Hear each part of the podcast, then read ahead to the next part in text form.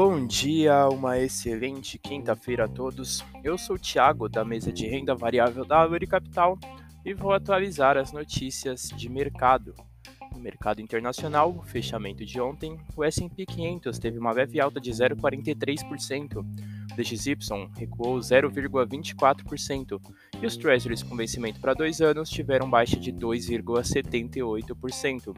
As bolsas internacionais fecharam em leve alta, com o mercado reagindo ao índice de inflação, que veio abaixo do esperado, mas ainda preocupado com o impasse sobre o teto da dívida dos Estados Unidos e o risco de calote.